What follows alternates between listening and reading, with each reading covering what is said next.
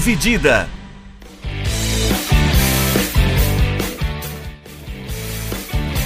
Olá, amigos do podcast Dividida, sejam bem-vindos a mais um episódio. Eu me chamo Guilherme Milani, dividindo a tela aqui comigo mais uma vez, como sempre, Vinícius Bringel. Como é que tá, Bringel? E aí, Milani, e aí, galera? Essa semana a gente. Esse episódio, né? Já gravou essa semana. Uh, mas esse episódio a gente vai falar um pouquinho de seleção brasileira, né? Tema de discussão, teve entrevista do Neymar, a gente teve uma data FIFA longa, né? É. Uma semana e três jogos da seleção brasileira em que o tema do, do futebol apresentado pela Seletite virou pauta novamente, né? É. Não, não veio agradando muito esse ano. Então a gente vai falar um pouquinho sobre isso, um pouquinho de eliminatórias também. Uh, Bringel, qual que é a combinação de uniforme que você mais gosta da seleção brasileira? Quando eles não estão em campo. Mentira. Cara, eu sinceramente, eu lembro de uma branca e azul que eu achava muito legal, não lembro o ano disso. Ah, você lembra disso? Uma branca e azul? A branca, eu lembro da camisa branca que eles usaram na Copa América, né, de 19 aqui no Brasil, que era tipo Não. um terceiro uniforme, e uma antigona que eles usaram num jogo contra a França. Comemorativo, não foi? Foi em homenagem aos 100 anos da FIFA. Deixa eu ver se eu Que acho. aí Mas, botaram Brasil e França pra jogar lá, acho que no Stade de France, porque eram os últimos dois campeões mundiais, foi 2004, acho. é. Mas essa branca eu acho show, pra quem puder procurar aí, é bem bacana. Essa branca tem até uma foto, eu procurei aqui, tem uma foto do Neymar, tem até do Daniel Alves, mano. Putz, agora não É, gosto mais já, já. virou Várzea a camisa. Virou já virou Não quero já não. virou Várzea. É, eu, eu sou muito fã da seleção brasileira de branco. Achei que a, acho que a seleção brasileira fica muito bem de branco. É, acho, acho que que é devia usar. Devia usar mais vezes, né? Mas a camisa, a uniforme azul também é bonito. Eu não gosto muito da, da camiseta amarela, não. Eu também não. Amarelo, o amarelo é difícil de combinar, né? É. Tipo, É porque só o Brasil usa uma camiseta dessa com uma cor dessa, que é tradicional do Brasil, é o branco, é o, é o amarelo com verde. É o tradicionalzão, mas é, sei lá, não me agrada muito não. Visualmente visualmente. não me né? atrai. E sempre quando eles lançam modelos novos, parece a mesma coisa. Porque você É. não pode mudar, porque você tem que ser aquele amarelo limpo e alguma coisa na gola ou na manga verde. É o- sempre um detalhezinho, né? É. O que dá uma quebrada legal é quando a Nike mete, tipo, o templatezão, né? Igual fizeram na Copa É. de 2002, né? Que tinha... O detalhe era igual para todas as É. camisas, né? Aquela de 2005 também era. Mas, enfim. Você lembra É. aquela, não, rapidão. Você lembra aquela que o Damião usou, acho que numa.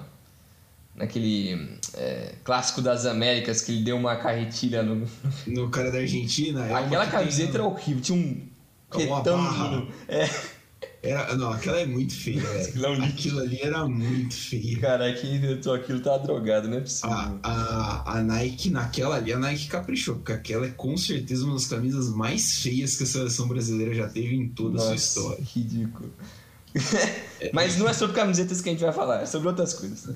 Não vamos falar somente sobre camisetas.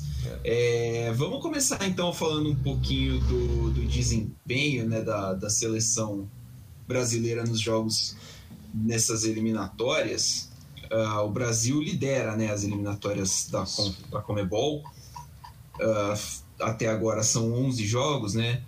A gente está gravando depois do jogo contra o Uruguai, em casa que o Brasil venceu por 4 a 1 O Brasil tem 10 vitórias e um empate nenhuma derrota, são 26 gols feitos, é o melhor ataque da competição, são 4 gols sofridos, é o pior, é a melhor defesa da competição. Não chega a B sem, assim, não chega certinho a ser uma competição, né? É uma eliminatória, mas tem esses dados. Sim. E mesmo assim, o futebol apresentado na maioria dos jogos é uma merda, né? É, o, o melhor jogo que a seleção fez, é, inclusive o Casagrande falou no Globo Esporte que o melhor jogo que a seleção fez pós-Copa de 2018 foi esse contra o Uruguai. É. Eu concordo. O jogo contra o Uruguai foi bom, mas assim, o Brasil teve muito, muitos jogos em que ganha por superior por, hierarquia técnica, né? Sim. Porque tem jogadores melhores do que, os outro, do que as outras seleções, embora não desempenhem o futebol de acordo, né, Brinjel? É, o que a gente tava falando. A gente já falou em outros episódios também, né? Como a, o nível do futebol da América do Sul caiu bastante nos últimos anos, né?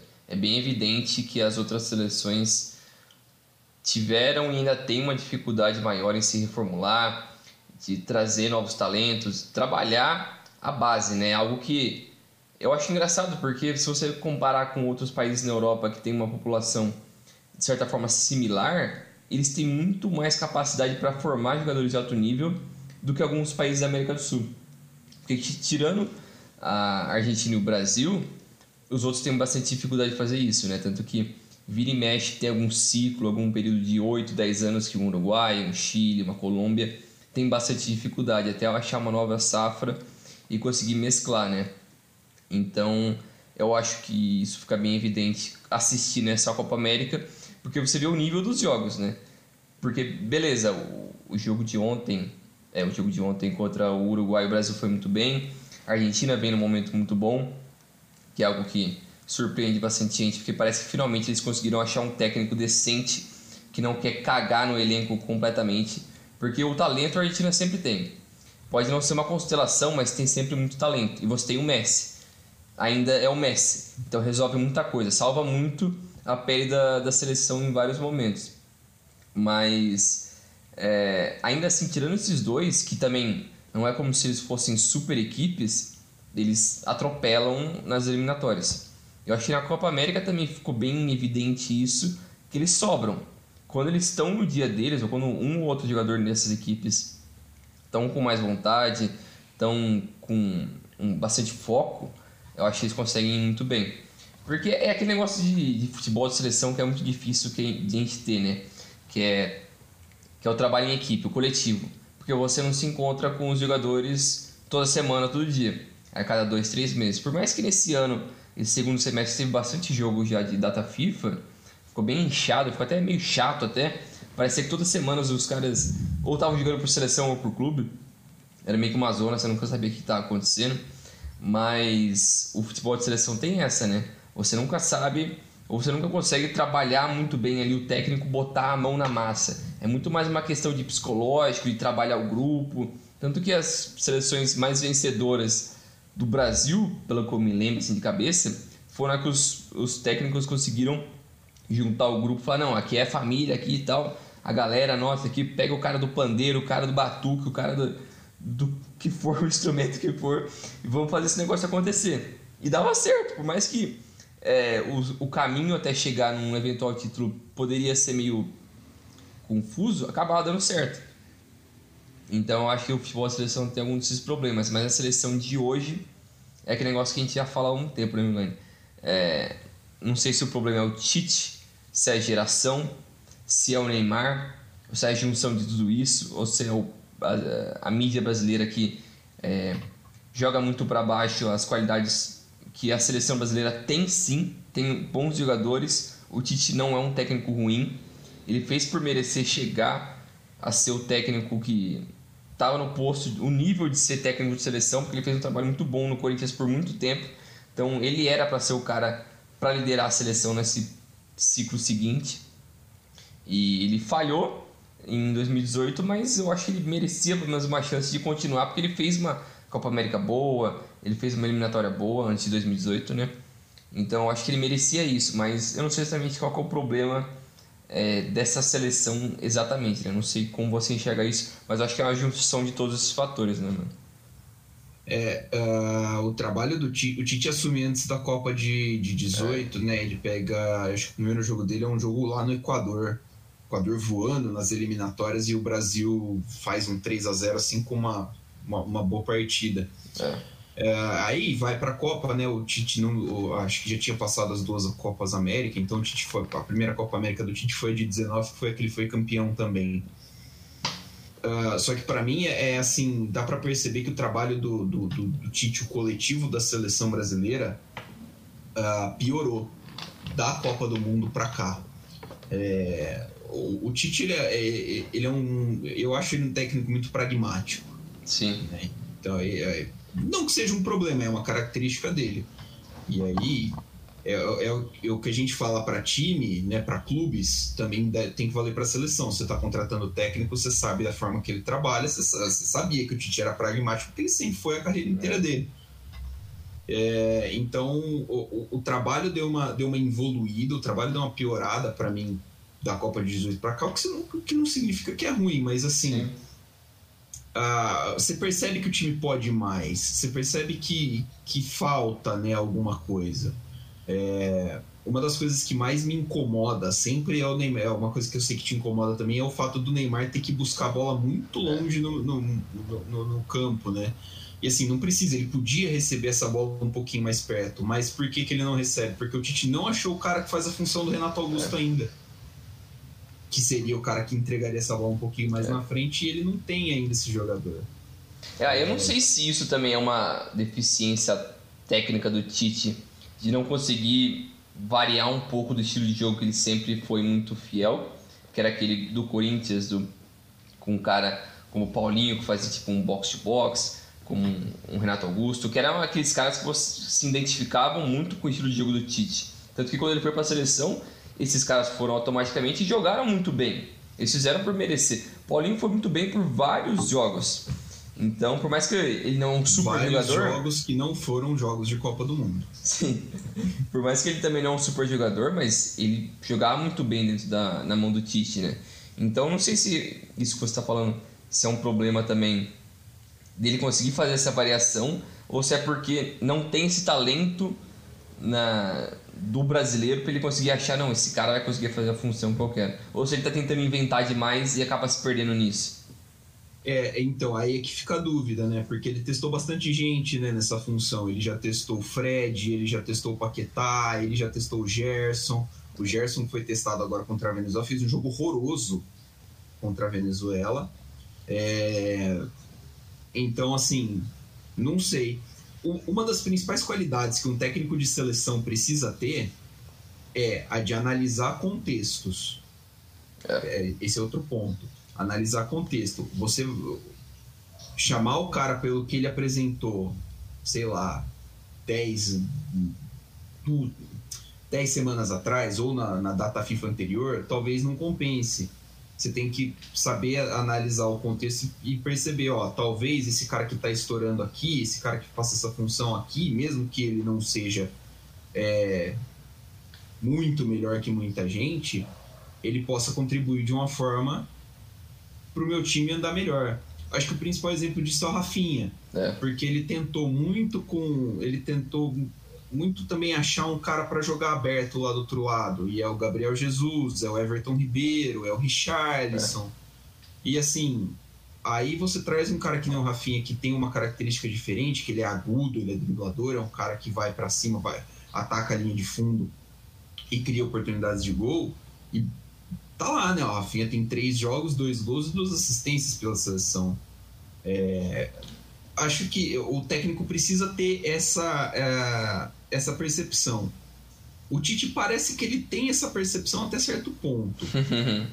né? Assim, ele consegue enxergar essas coisas, mas talvez ele não consiga enxergar soluções tão já, né? Uh, você falou que talvez fosse melhor ele ele seria melhor se ele tivesse uma variação tática um pouquinho maior, né? Se ele não ficasse tão preso ao que ele que a gente pensa como seguro, né, como a, a formação de segurança dele, né, e acho que é verdade, porque muitas vezes uh, você vê o Brasil entrando num jogo de eliminatória, sei lá, contra a Bolívia, contra o Equador em casa, e o Tite entra em campo com o Casimiro segurando o meio-campo, um meio-campo que não vai ter tanta dinâmica, vai sobrecarregar o ataque para chegar.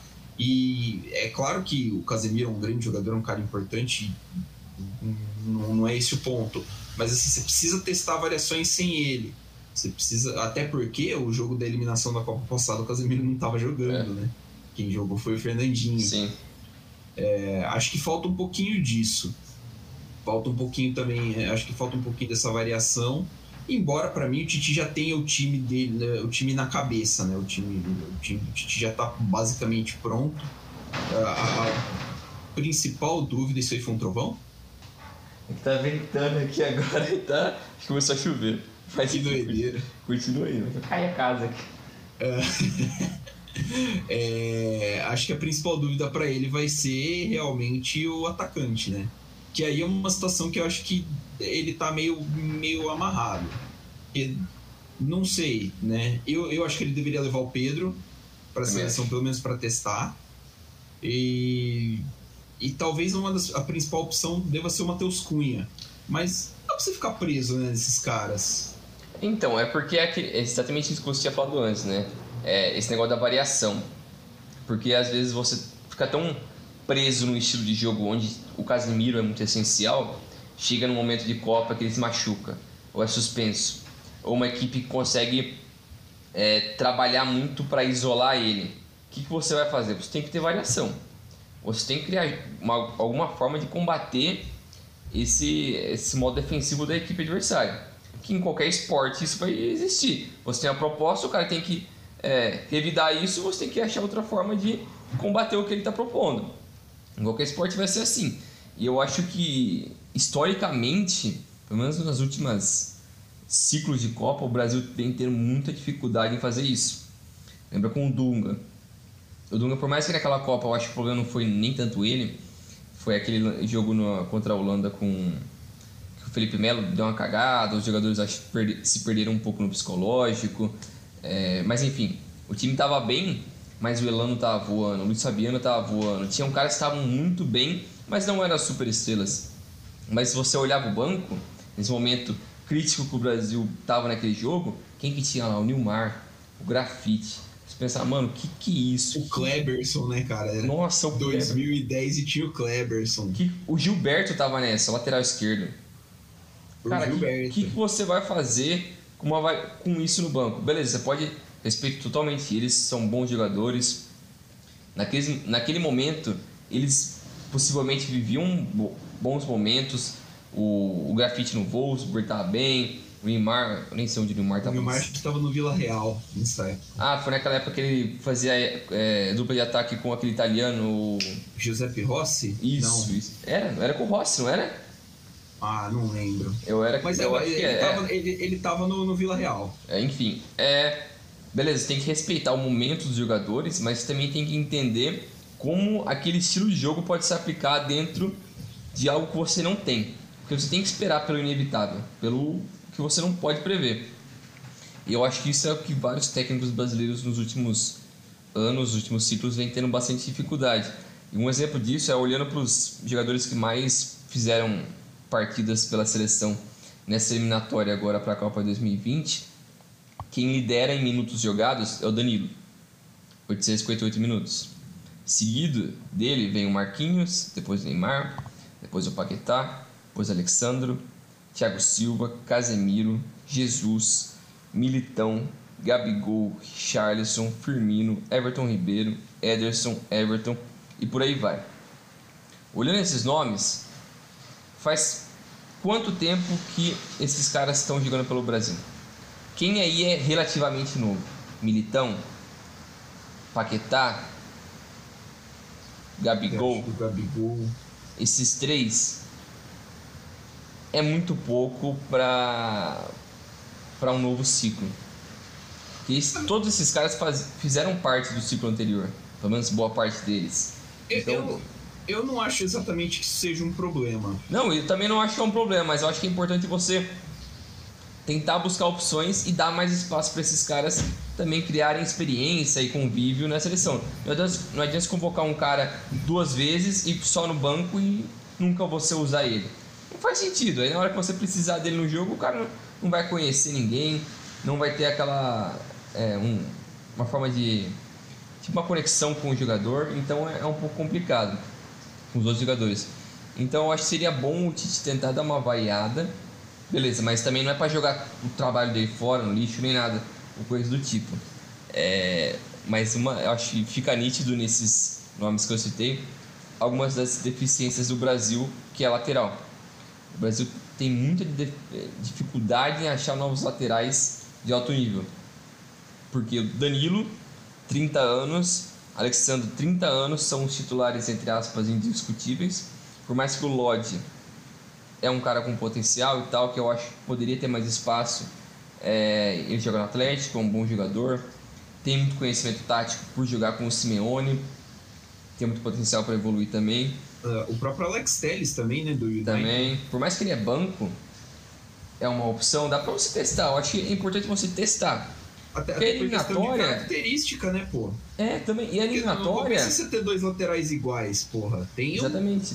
dois laterais diferentes. E quer apostar quanto que ele vai levar o Daniel Alves? Nossa. Será? Seria muita cara de pau do Tite pra mim levar o Danilo e o Daniel Alves como laterais. Porque um é um cara com idade avançada que não joga mais lateral, pelo menos não tem capacidade de mais jogar lateral em alto nível, e o Danilo que ele não é lateral, ele é um cara ali. Mas Ah, o, Dan- o Danilo vai. O Danilo, pra mim, já tá com vaga eu firmada. também acho, mas ele pra mim não é lateral de nível seleção. Mas É, eu é, mas se você não, pensar né? outro cara, outro lateral direito, de cabeça eu não lembro. Eu acho que ele. É, aí- é aí que a gente entra. O Dunga. O Dunga. O Tite podia testar mais, né? É, É, Ele levou o Gabriel Menino, acho que umas duas vezes pra seleção. É. O Gabriel Menino, acho que não jogou nenhum jogo.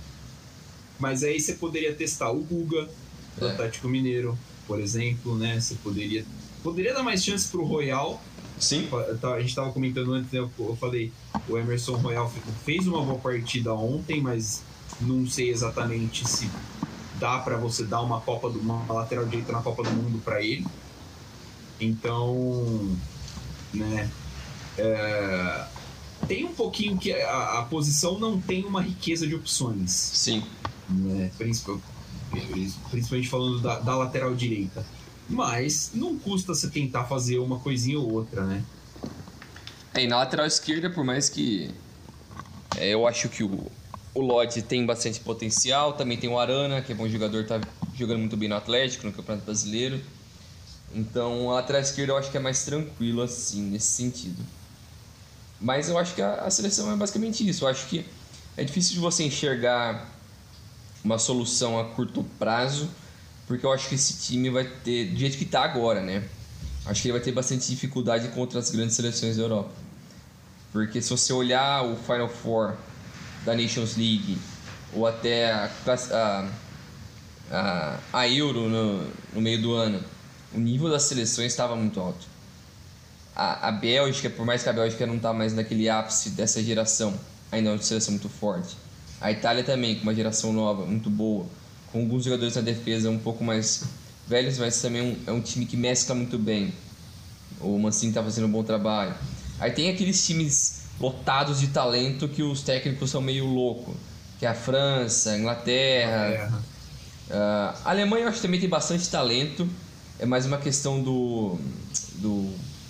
Cara, Hansi Flick. do Hansi Flick conseguir colocar o estilo de jogo dele que ele já mostrou no Bayern e ele conhece basicamente todo mundo da seleção. É, porque ele trabalhou já na seleção também, né? Então é eu acho que. Acho que ele tem tudo pra fazer um bom trabalho também. Eu acho que essas três seleções têm muito talento e dá pra, se aproveitar, dá aproveitar bem isso. É, a, a Alemanha já tem um pouquinho né, dessa carinha do Joaquim Low, né? Tem. Ele- do, do Joaquim Low, não, desculpa, do Hansi Flick. Isso. Ele chegou, já tem acho que uns quatro ou cinco jogos pela seleção alemã, ele não perdeu ainda. E assim, como obviamente a base da seleção alemã é o Bayern de Munique, e ele estava treinando o Bayern de Munique até outro dia, é, os jogadores conhecem ele, sabem o, mais ou menos como é que é o estilo de jogo dele, então tem essa facilidade de adaptação, né? Isso. Aí, é, é, putz, mas aí é que tá, né? Porque a gente pensa que o Brasil não mudou tanto, o plantel da seleção não mudou tanto de 2018 para cá, mas a, a mesmo até antes, né? A gente tava falando que o Tite é sempre mais ou menos a mesma galera, né? Ele promoveu trocas na lateral, né? Na, na lateral esquerda, principalmente, que saiu tanto do Marcelo quanto do Felipe Luiz. Mas, assim, putz, é, o, trabalho, o trabalho ficou ruim, né? Não, não ficou ruim, É. desculpa. O trabalho, o trabalho deu uma piorada. Acho que teve um desgaste também, né? É, Eu não sei se foi um É, desgaste também se- com os jogadores ou com, sei lá, aquela, o próprio Tite mesmo também, né? Se ele cansou um pouco, se ele perdeu um pouco a mão ali, não sei. eu não sei se aquela treta da Copa América joga, não joga, vai fazer aqui, não vai fazer aqui, não deu uma pesada, mas a seleção vinha mal antes disso. É. Porque nos bastidores isso ficou muito complicado, né? Sim. A relação dele com a CBF. Sim, eu tava lembrando. é, a hora que a gente estava falando aqui, do primeiro jogo que o Brasil fez esse ano pelas eliminatórias da Copa, que foi no dia 4 de junho. Lá no, no Beira Rio foi um Brasil 2, Equador 0. O jogo foi horroroso. O Equador não ameaçou o Brasil em, em, momento nenhum e o Brasil não conseguia criar contra o Equador. E aí precisou algumas mudanças do Tite. O Tite puxou o Neymar um pouco mais para o meio para fazer a função que ele está fazendo hoje, né? Que é do playmaker, do, do criador de jogadas. E aí nasceram os gols. Né? Foi um do Richardson e um do próprio Neymar de pênalti no fim do jogo. Eu tava lembrando é. disso. Então, assim, é um problema que a seleção brasileira já vem tendo há algum tempo. É. Né? É, e aí cabe, claro, o Tite resolver, seja com peças novas, seja mudando esquema.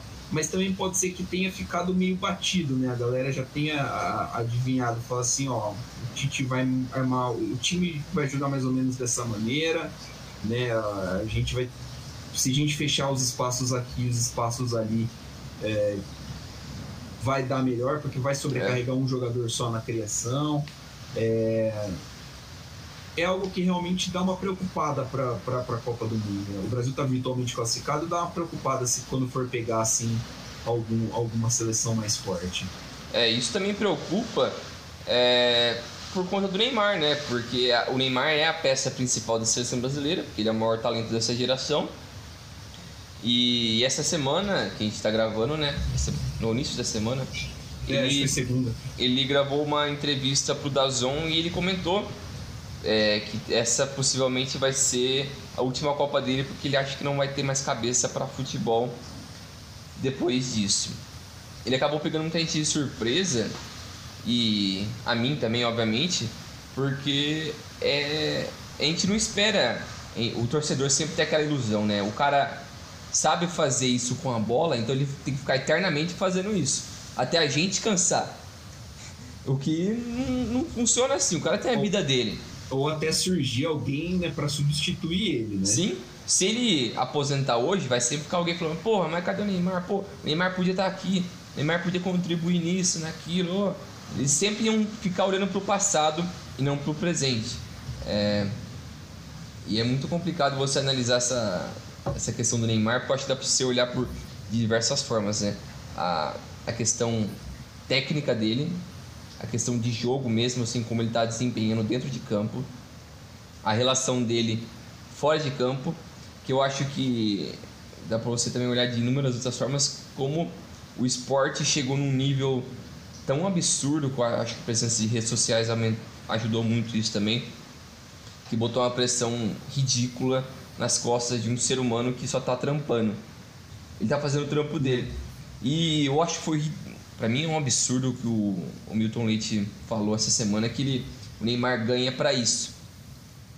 Ele ganha milhões para isso, para aguentar esse tipo de pressão, de cobrança, de esse, esse, esse cara, esse negócio fora da realidade, porque o que para mim é um absurdo. Querendo ou não, o cara tá fazendo o trampo dele. Ele tá ali, ele tá abraçando a responsabilidade de defender a nação, o PSG, o clube que ele qualquer que ele vai jogar depois os companheiros dele, ele tá, a família dele. Ele está fazendo isso por, por todo mundo.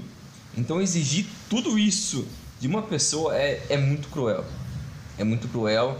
E eu acho eu tenho várias ressalvas à forma como o Neymar leva o estilo de vida dele fora de campo, mas o problema é dele. Eu acho que é incrível quando o jogador é um exemplo como, como ser humano, como personalidade fora de campo. Fora de quadra, fora de qualquer que seja o esporte dele. Eu acho incrível, é tão é um ponto a mais para você falar tão bem do cara depois que ele aposentar ou daqui a 20, 30 anos. Você fala, putz, aquele cara foi importante para a geração dele, para a sociedade, para a cidade dele, para a evolução disso, daquilo, contribuiu nisso, naquilo. Eu acho que é, é fodido quando um cara faz isso é, pelo mundo.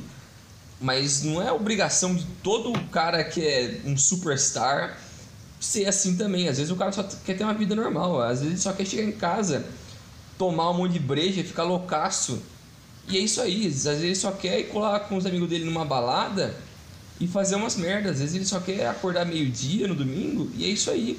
Às vezes ele só quer coçar e assistir Netflix o dia inteiro e é isso aí também. E beleza, né? Tipo... Ele tem direito disso, ele ganhou dinheiro para isso, para ele poder fazer o que ele quiser. Então é, é muito cruel a gente exigir tanto assim do cara. É, mas eu tenho as minhas ressalvas em relação ao que ele faz dentro de campo. Fora de campo, beleza, não gosto muito de coisa, mas foda-se, a vida do cara é, é, dele, ele não sou amigo dele, então ele não deve nada pra mim. Não Na... cometendo nenhum crime, né, mano? É, mano. Suave. Mas isso que é o foda também, porque às vezes você dá tanto. Você espera tanto de um cara desse que é tão gigante, que se o cara abre a boca e não sai uma poesia, o cara é um idiota, ele é um babaca, você tem que massacrar ele. Putz, o cara não é obrigado a ser formado em cinco faculdades e ter um conhecimento de um, sei lá, mano, um mestre, um doutor. Mano, o cara. O cara jogou bola, velho, no é, Brasil só... ainda. O cara largou, deve ter largado a escola com 13 anos. Você acha que o cara tem conhecimento? Não tem. É, é complicado ter, exigir muito dessas pessoas. Então, é, sei lá, não sei como você vê essa relação do Neymar e tudo que aconteceu com ele essa semana, né? É, essa entrevista do Neymar, cara, foi acho que talvez a coisa mais madura que ele tenha feito na carreira dele de, de jogador. Também acho. Assim, é, Pareceu bem sincero mesmo, de verdade. Sim, é, acho que é uma das poucas vezes que a gente viu o Neymar muito sincero, muito é. aberto, assim. É, e foi bom, foi legal, eu gostei. Eu entendo plenamente que a pressão, é, que nem você falou, né? A pressão do, de tudo que envolve ser o Neymar não seja um negócio muito fácil, né? Não seja tranquilo. Eu concordo plenamente com o que você falou sobre o Milton Leite, porque a questão não é a questão aqui não é o dinheiro né? Por mais que o Neymar tenha bastante, mas assim, a questão não é o dinheiro. Né? Porra, o dinheiro você ganha, você perde. A sua saúde mental, não, por exemplo. É, e até um negócio que o Caio, o Caio falou essa semana também, que eu vi no podcast. Eu acho que foi o Caio que falou. É bacana quando a Simone Biles, aquela a ginasta lá, Sim. fala abertamente que tem problemas psicológicos tal, a pressão muito grande nela todo mundo abraça ela, fala, olha que lindo, olha que bonitinho, mas o Neymar, quando tem algum problema, ele é um babaca, ele é um bosta. A gente tem que tacar ele o pau é, nele. Ele é egoísta, né? Ele tá Sim. pensando só nele. É, é exatamente isso. É, é, muita hipocrisia e eu acho que é, é, sempre. Isso aumenta quando a gente tá falando do brasileiro. O brasileiro falando dele mesmo é sempre assim. É. É o, o, o, Neymar gera, ele gera um hate, né? ele gera um ódio em cima Sim. dele, assim, que às vezes passa, é, passa, é muito fácil de passar do ponto é. nesse ódio em cima dele. Mas a, a entrevista trouxe pontos interessantes, coisas que a gente não, não tem né, muita, muita noção até. Não sei quando que a gente teria noção disso. Porque, por exemplo, o Neymar é o primeiro craque da seleção brasileira da era das redes sociais. É né? Tipo, o Neymar estoura ali na virada de 2010, da, da década de né, para 2010 ali, então as redes sociais estão estourando ali junto. Então a gente acompanha com redes sociais a, a vida do Neymar direto. Então ele sempre tem essa cobrança em Twitter, em Instagram, Facebook e tudo. A gente tem um teoricamente um acesso muito fácil para ficar falando muita merda para ele e a gente não sabe como isso afeta as pessoas. É. É, mas achei. Acho que faz sentido o Neymar pensar dessa forma. Né? Pensando agora só no lado esportivo, acho que faz sentido até o Neymar pensar dessa forma, porque quando você olha para trás e você vê os principais jogadores ofensivos, os, os caras que chamam mídia, né? Os cracassos das seleções brasileiras antigas, o Ronaldinho disputou a última Copa dele em 2006 com 26 anos. O Ronaldo disputou a última Copa dele em 2006 com 30. É, 30 acho que o Ronaldo tinha. Acho que era isso. É, só que foi a primeira em 94, né? Então. É, é então assim, o, o Kaká disputou a última. O, Kaká, o Ronaldinho disputou duas Copas do Mundo, né? O Ronaldo disputou. Quatro. Quatro, isso. Verdade. O Ronaldo disputou quatro. Uh, o Kaká disputou três, a última delas em 2010 ele tinha 28 anos. 28, acho que era. É. Alguma coisa assim. Então, assim, é, a, a, seleção brasileira já tem um certo histórico de não ter essa continuidade do, do, do cracaço, assim, de ter uh, muito tempo, de ser regular. E querendo ou não, cara, o Neymar é a cara dessa seleção brasileira há, há 10 anos.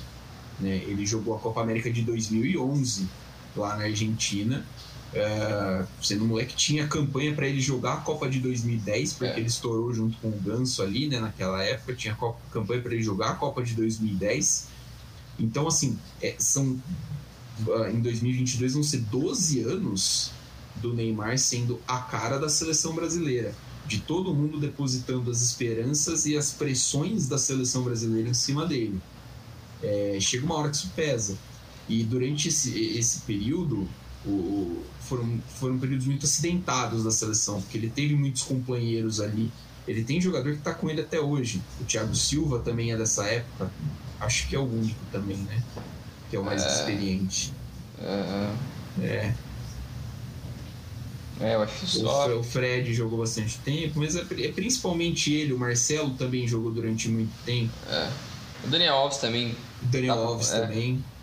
Né? Daniel Alves até um pouco ah, mais antigo, mas assim, ah, a cobrança em cima do Thiago Silva, a cobrança em cima do Daniel Alves, não, não vai ser de pegar a bola e resolver o jogo igual é o Neymar. E o Neymar não, não pode se permitir ter um jogo abaixo. Né? O jogo do Neymar tem que ser sempre nota 10, que é o que se espera do camisa 10 da seleção brasileira. Então, assim, é, é normal que isso canse ele, é normal que ele não queira, que ele não tenha a menor vontade de passar por isso mais uma vez. Vai lembrar que a primeira Copa que ele jogou foi a Copa que, aqui no Brasil, né? E jogar uma Copa em casa já pressupõe uma pressão muito grande, porque você tem que ir bem. O Brasil é considerado favorito sempre, então é, é ganhar ou é tragédia. E Sim. no caso do, do Brasil foi uma tragédia gigantesca, né? É, então imagino que, que passar por mais uma vez esse período com mais de 30 anos, ele vai ter 30 exatamente em 2022, é, já não esteja mais nos planos e ele possa se dedicar um pouquinho mais a, a- ao Paris Saint-Germain ou sei lá onde que ele vai estar nessa, nessa, nessa fase, porque mesmo pelo Paris ele tem se lesionado muito, né, É. desde quando ele chegou. Não sei se isso tem a ver com os jogos da seleção, não sei o que, que é, mas assim, é, chega uma hora que ele precisa também começar a cuidar mais do corpo se ele quiser ter uma certa longevidade. É, o- isso é um ponto. O que não, não isenta ele de críticas, claro, a gente pode criticar o Neymar pelas atuações dele, como por exemplo no- na última data da FIFA, quando o Brasil jogou contra o Chile, ah, teve o jogo contra a Argentina que foi suspenso e depois pegou o Peru lá, na, lá em Recife, o Neymar tava gordo. Sim. Por exemplo, ele tava totalmente fora de forma. Isso é um ponto. É um fato, né? É um fato. Ah, ele tá completamente fora de ritmo. Ele, ele parece, mesmo nesses jogos, eh, o- contra o Uruguai ele foi muito bem, mas mesmo nesses últimos jogos ele parece pesado, ele parece fora da- da- do ritmo, fora da rotação do time.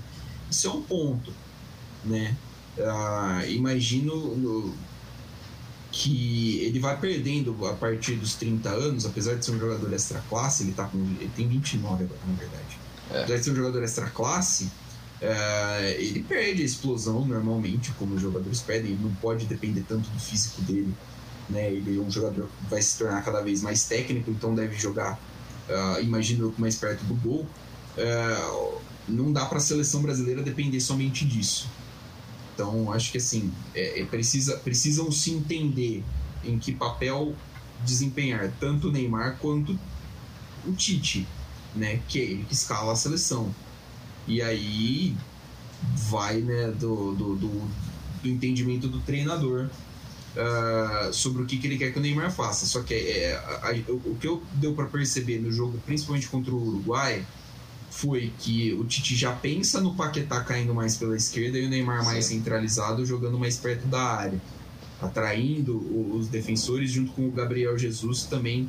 eh, Jogou o Gabriel Jesus no caso, mas o Gabriel Jesus saindo um pouquinho da área, eh, fazendo essa, essa, eh, esse revezamento junto com o, com o Neymar, a grosso modo, perto do que o Carilli fez com o Corinthians, com o Rodriguinho e o. Fugiu. O Léo já sabia essa. Mas Liga pro o. Liga pro Léo. É, Quando o Corinthians jogou um tempo sem centroavante, botava ali o É. Rodriguinho e mais um cara ali pra, pra, pra entrar. Eu acho que é mais ou menos é, é, essa a ideia. Aí acho que pode funcionar bem. Aí acho que o Neymar pode render, porque você tem o Paquetá de um lado, você tem o Rafinha do outro, pode ter o Anthony ali, pode ter que seja o Everton Ribeiro, né, o próprio Gabriel Jesus Caim ali, mas uh, os caras, uh, jogadores que vão chamar a velocidade e tirar um pouquinho dessa responsabilidade do Neymar. E aí acho que isso pode dar uma sobrevida para o Neymar na seleção também, pensando no pós 2022. Só que aí eu já imagino também que o Tite não continua depois da Copa de 22 e aí pode ser que a gente tenha uma mudança radical. E aí pensando nessa mudança radical, quem vai ser a nova cara da seleção? Porque aí vai ser a primeira vez em muito tempo mesmo que eu não vejo a seleção brasileira tendo um jogador de, é, world class no, no, no elenco. Não imagino. Pode ser que alguém estoure até lá, mas não imagino o Brasil tendo um jogador world class se o Neymar sair depois da Copa de 22, por exemplo. É. É complicado pensar nesse, nesse mundo pós-Neymar para a seleção brasileira, né? E eu fico sempre quando, quando começou a dar esses problemas físicos no Neymar, desde a chegada dele no PSG, na verdade, que ele mudou bastante o estilo de jogo dele, desde quando ele estava no Barcelona até no Santos, ele que era um cara mais de abusar da velocidade do drible, de, ser, de tentar ser um cara mais agudo, para no PSG ele ser um cara um pouco mais com a bola, né? Ele ser um cara mais o jogo girar mais em torno dele. E nas últimas duas temporadas isso veio é, ficando mais forte, né? O Neymar buscando mais a bola no meio, que eu acho que aí entra aquela crítica que a gente sempre faz, que é o que mais me incomoda e me machuca de ver, porque o talento do Neymar é absurdo. Ele é o cara mais talentoso em, em questão de pedra, pedra bruta ali do Brasil que eu já vi desde o Ronaldo Gordo. Para mim, ele é absurdamente talentoso. O cara consegue fazer tudo, tudo muito bem. Só que eu acho que esse negócio da.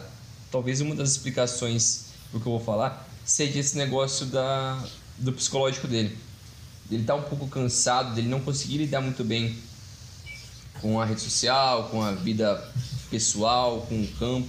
Porque querendo ou não, cara, vamos parar pra, pra analisar que o cara, ele basicamente vive de futebol desde criança. O pai dele já botou na cabeça dele desde cedo que ele ia ser jogador. Então ele não teve vida. O cara não conseguiu ser uma criança normal, ele não conseguiu ser um adolescente. Então eu acho que isso mexe muito com a cabeça do, do homem Neymar, né? Ele também teve um filho cedo. Acho que e, isso e, e assim, muito. uma questão que às vezes a gente não. Sobre um parênteses que uhum. às vezes não é posto. Desde quando ele era junior no Santos, sei lá, de leite, é. sub-15, ele tem uma multa muito alta. É. O Santos já botava muita fé assim. É, com, é contrato com a Nike, é salário alto, e, e, isso influencia pra caramba também, né? Sim, já cria uma cobrança na família dele e nele de tipo, esse cara tem que entregar tudo isso. Imagina você tem 15 anos, 16 anos, ganhando, sei lá, 50 conto por mês. Cara, Porra, como sua família olha pra isso e fala, mano, você tem que bancar um carro para mim, você tem que fazer isso para mim. Você é uma criança, você é um moleque ainda. Isso é muito complicado para você. Sei lá, eu acho que devia ter um, até um estudo, algum psicanálise, alguma coisa assim, para tentar entender o que passa na cabeça desses caras ao longo desse período, né? Como eles evoluem é, psicologicamente. Eu acho que deve ser muito complexo a forma como eles chegam nesse nível e como eles têm que trabalhar o psicológico de uma forma absurda. Eu não sei como o Neymar lida com isso, né? Se ele tem algum profissional particular que trabalha com ele desde desde cedo como é, porque eu sempre olhei pro Neymar, parecia que ele vivia numa bolha. Que eram os parças, a família, todo mundo falando basicamente que ele vivia no mundo perfeito. E eu sentia ele que tá isso sempre certo. É, e isso sempre se refletia dentro do campo. Com a forma que ele lidava com as críticas dentro do campo, né? não, não só fora. Como alguém fazia uma falta nele, aí já virava aquele negócio de rolar 50 vezes Aí queria dar um drible quando eu tava 6 a 0 pro time dele. Aí era um negócio que eu acho que é um, é, refletia bastante a personalidade e como ele enxergava a si mesmo dentro do campo, a função dele de, dentro de campo. Que era o cara de. Ele tinha que fazer isso, era obrigação dele ser esse tipo de coisa. E eu acho que ele nunca conseguiu é, entender exatamente o que ele estava fazendo nessas atitudes, porque é, isso não contribui pro jogo em si. Eu acho que agora, no estágio que ele está de, de carreira agora, isso ficou mais evidente, porque é aquele negócio. Ele, nos últimos meses, nos últimos dois anos, ele vem muito buscar a bola atrás. Eu acho que isso né, na seleção ficou mais evidente por causa dessa carência que a gente estava falando. Que o Tite não conseguiu encontrar o meio-campo ideal para fazer o que ele gosta. Então, ele basicamente fala: Neymar, vem salvar a gente aqui buscando a bola no volante.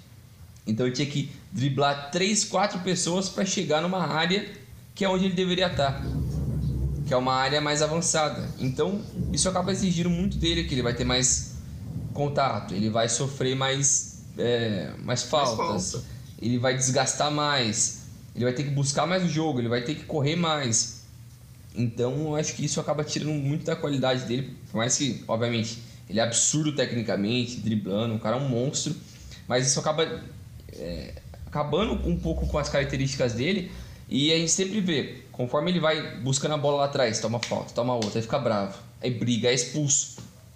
E quantas vezes a gente não viu já o Neymar ser expulso, ou tomar cartão, ou perder a linha por causa de algum lance assim? Por coisa boba, né? Por besteira.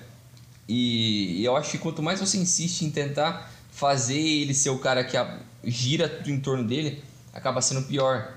E, e eu acho que ele deveria ter aprendido algo com o Messi no período dele no Barcelona, que era o negócio de tocar rápido. Mas se você tem a capacidade de driblar todo mundo sozinho, você não precisa fazer isso toda hora. Você pode pegar, dar um passe rápido, se movimenta, dar outro passe rápido. Fica naquele negócio, se livra logo da bola. Ele prende muito, aí vem a falta, vem a lesão que é o que ele tem um histórico muito grande de lesão no PSG, né? Tanto que ele, por duas Champions seguidas, eu acho que ele ficou lesionado nos momentos mais decisivos, né? Foi contra aquela vez contra o United, nas oitavas, e também contra. No ano anterior a isso, qual foi? Cara. Essa, essa do United foi 18, 19? Eu acho que foi, que foi o gol do, do Rashford. Rashford de pênalti. É, uh, do ano anterior. Foi uma pro Barcelona? Agora eu não lembro. Mas enfim, é. Ele não tinha esse histórico de lesão, né? E no PSG isso aumentou muito, porque ele mudou muito o estilo de jogo dele. Mas é lógico, são só suposições do porquê essas coisas estão acontecendo com ele. O estilo de jogo dele mudou muito. Então eu acho que isso sobrecarrega mais ainda uh, o estilo de jogo dele e a cabeça dele. Eu acho que fica bem evidente que depois dessa entrevista, eu acho que ele deixou mais claro ainda de que ele tá cansando de ser o cara. Que ele só quer chegar num ponto que ele vai virar o Ronaldinho Gaúcho. Que ele foi uma super estrela, conquistou tudo que podia conquistar, mas ele só quer ser um cara normal. É basicamente isso. É, o, na temporada anterior o PSG tinha perdido para o Real Madrid no, nas oitavas de final. Eu não lembro se é essa. Não estou lembrando é. desse confronto, para falar a verdade. É. Eu acho é, que é isso. É, cara, o. É, é, eu acho que é isso mesmo que você falou, né? É, muita coisa acaba, acaba podendo refletir, acaba podendo ter uma influência em cima do Neymar e tudo que envolve o Neymar a gente, tem, a gente tende a tornar muito grande, né? É. Uh, quando na verdade, por exemplo, você pensar que o Neymar com 30 anos encerrar o ciclo dele na seleção brasileira seria uma coisa normal. É. Talvez ele queira jogar uma Copa América e ganhar uma Copa América que ele nunca ganhou. Vai lembrar que ele não estava em 19, aí vai ter uma Copa América, não sei, em 24, acho. E aí ele joga a Copa América em série. Plenamente natural. Né? O Felipe Lan encerrou a carreira dele como jogador da Alemanha depois da Copa de 14. Eu acho que ele tinha 30 na época, 31, 32, alguma coisa assim. O Maldini não foi para a Copa de 2006 porque ele tinha aposentado, então ele perdeu a chance de ser campeão mundial. Mas Sim. é o Maldini. Ele poderia falar: não, eu vou ficar aqui. Eu vou ficar aqui. Não, mas ele deu espaço para novas gerações e tá mais que certo. Ele perdeu um título que eu acho que é o único que ele não tem, mas é o Maldini, não tira o mérito acho da carreira inteira dele. Acho que não tem a Euro, né? Não, acho que não É, ele também não tem Euro, porque a Itália eu acho que conquistou agora depois de, sei lá, 40 anos. Um monte de ano. Perdeu uma final para a França em 2000. É. É, ao contrário do que fez o Buffon, né? O Buffon ficou lá, o Buffon se deixasse, tava lá até agora. É... Mas é aí. Mas é isso aí. Uh, vamos, dá tempo de a gente falar um pouquinho de eliminatórias europeias ainda? Dá, vamos falar rapidão, né?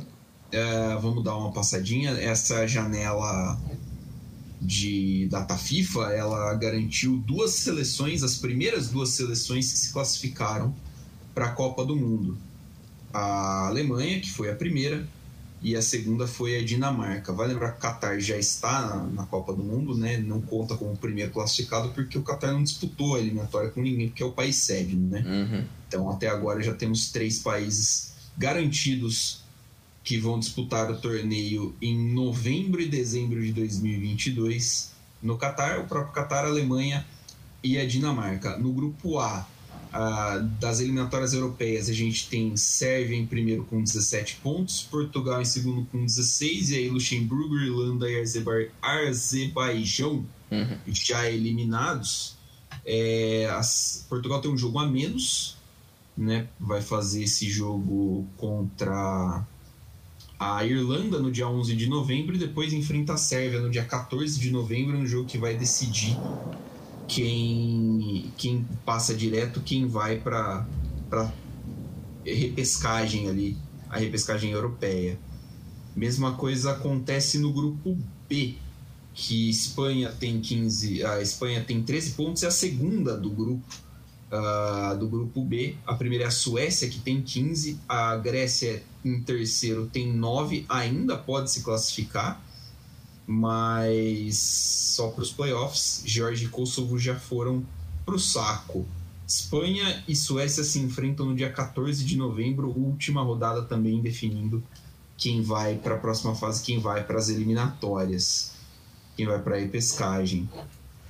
É, grupo C, Itália e Suíça, ambos têm 14 pontos, já estão definidos que vão ser esses dois times que vão disputar a vaga no, no as primeiras duas posições, né? Bulgária, Irlanda do Norte e Lituânia já não tem mais chance. De novo, Itália e Suíça se enfrentam no dia 12 de novembro, jogo chave para as eliminatórias, jogo chave para ver quem, quem chega direto na Copa do Mundo ou quem vai passar pela tortura da repescagem.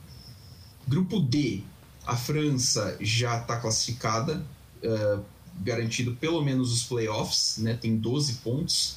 Ucrânia 9, Finlândia 8, Bósnia e Herzegovina 7 e Cazaquistão já eliminado. Ucrânia, Finlândia e Bósnia vão disputar aí uma vaga em, na repescagem, porque a França deve se classificar de forma direta, não está tendo muito problema, tem aí a atual campeã da Nations League. É, quer cantar os outros grupos daí, Brinjel? Tá fácil para você? Tá, grupo E, né? Isso. É o grupo E, que quem está liderando é a Bélgica com 16 pontos. Depois a República Tcheca e País de Gales estão empatados em segundo, mas é porque Gales tem uma partida menos que a República Tcheca. Então Gales ainda pode passar. Mas aí a Bélgica tá, tá, já está confirmada na, na Copa também, né? Nos playoffs. Isso, isso. Depois o grupo F, que tem seis equipes, né? É, a Dinamarca está liderando com 24 pontos, depois a Escócia em segundo e depois Israel, acho que tem uma mínima chance ainda de passar. E é basicamente isso. Depois Áustria, Ilhas Faroe e Moldávia estão fodidos. É, nesse grupo, só, só um negócio uhum. legal, a Dinamarca não tomou gol ainda. A Dinamarca jogou oito jogos, tem oito vitórias, 27 gols feitos e nenhum gol sofrido. 100% do 100%. 100% do 100%. A Áustria ainda pode avançar para os playoffs como vencedor de grupo da Nations League. É o jeito da Áustria se classificar ainda. Que desgraça. Esse negócio da Nations League classificar aí Não. ficou confuso. Ficou, ficou bem confuso. Mas enfim, grupo G. A Holanda está liderando com 19 pontos. Depois em seguida de Noruega com 17, Turquia com 15 e Montenegro com 4. Então ainda tem bastante chance de acontecer bastante né, loucura aqui. Isso, Montenegro tem 11, isso. Tá bem louco aqui, acho que dá para todo mundo passar ainda desses quatro primeiros, né? Aí uhum. depois o grupo H, com Rússia liderando com 19 pontos, Croácia com 17 e depois Eslováquia, Eslovênia com 10, mas acredito que eles já estão desclassificados, né? Sim, é, vai ficar entre É. Croácia e Rússia. Pra quem lidera quem vai playoff, né? Isso, que vão se enfrentar dia 14 de novembro na Croácia, se não estou enganado. Que lindo. Então, depois o, o grupo I, com Inglaterra com 20 pontos, seguido de Polônia com 17, Albânia com 15 e a Hungria com 12. Putz, se a Polônia perder essa vaga pra Albânia ou pra Hungria, tem que acabar a Polônia, pelo amor de Deus. É, Fica feio. Mas a Inglaterra tá bem sossegada aqui. Vai passar com tranquilidade. Porque tem San Marino no grupo, então você tem que espancar esses caras. é, é a obrigação. A Inglaterra ainda joga com San Marino. É. A Inglaterra pega San Marino e Albânia. O grupo J, que é o último grupo aqui da, da, da, da eliminatória europeia, com a Alemanha que já passou também, com 21 pontos, seguido de Romênia, Macedônia do Norte e Armênia com 12 pontos. Então ali um ponto separando o segundo e o quarto colocado. Tem chance ainda da Armênia, Macedônia do Norte ou a Romênia irem para os playoffs. A Islândia e Liechtenstein já estão fora. Não, a Islândia acho que ainda tem chance, né? É, a Islândia é só pra playoff, mas é bem É. difícil. Bem difícil. Mas é, isso aí. O playoff da, da, da, da UEFA aqui é bem, é bem complicado assim de É. entender, né? Você tem os 10 grupos, os seis melhores segundos vão para um confronto de semi eh, vão para um lado da chave.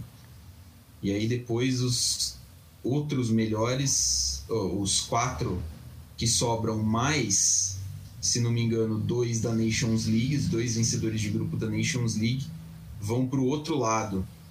E aí você tem o caminho A, o caminho B e o caminho C, que vão ser com... que você vai sorteando, obviamente, né? É, Parece esse- regulamento do, do Campeonato Carioca. É por aí, é Parece quase isso. Fert fez esse negócio. E aí é, são jogos simples, tá? Não é ir de volta uma em cada país, não, é jogo simples. Provavelmente acho que é na casa do, do time de melhor campanha. Então, bastante emoção, viu? Bastante emoção aí. Times como Portugal, Espanha, Itália, que ainda podem cair, podem ficar, se não abrir o olho, podem ficar, dependendo de playoff, vai ter que jogar a sorte num joguinho ali É, e pode deixar bastante gente graúda de fora da Copa. isso. Falamos de tudo, Brinjel? Você está lembrando Acho de alguma isso. coisa mais a falar? Achei isso aí. Valeu, Neymar, se cuida aí, toma um antidepressivo. E é isso aí, é nóis. Exatamente. Fica aí a dica, né? É... Faça um acompanhamento psicológico, é importante. É, Valeu, Bringel. Valeu, até a próxima. Valeu, Milani, valeu, pessoal, até mais. Valeu, galera. Até a próxima. Ah, semana que vem tem mais. Siga-nos nas nossas redes sociais, arroba Dividida Podcast em Facebook Instagram. E